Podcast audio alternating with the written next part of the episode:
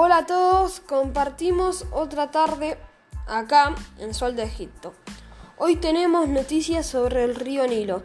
Debido a la falta de lluvias en los últimos cuatro meses, el nivel de agua ha bajado mucho, provocando gran preocupación a los dueños de los campos de cultivo, porque en las próximas cosechas la tierra no estará tan fértil por la falta de limo. Por otro lado, hay preocupación por el agua que se usa para el consumo de los habitantes. El faraón Máximo convocó al pueblo a reunirse frente a la pirámide donde descansan los restos de Ramses para pedirle a Dios Ra que las lluvias lleguen pronto. Seguimos informándolos, esperando tener buenas noticias.